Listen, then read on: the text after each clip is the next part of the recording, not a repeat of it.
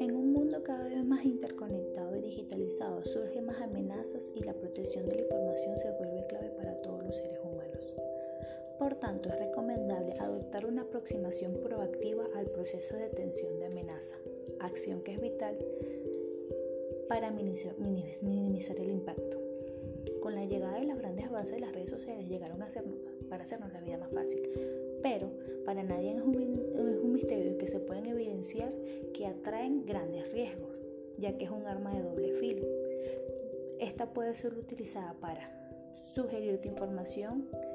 conocer tus gustos, tus hábitos y tu localización, para agregarte, para agregarte información, para venderte la información a terceros, para definir un patrón de comportamiento y para generar y así te quedes enganchado en las redes sociales. Es por eso que es vital que se concientice el buen uso de las redes sociales sin dejarlo a un lado, ya que gracias a ellas podemos lograr el cambio deseado en la sociedad ya que podemos, gracias a la utilización de esta herramienta, hacer el paso de una sociedad de la información a una sociedad del conocimiento,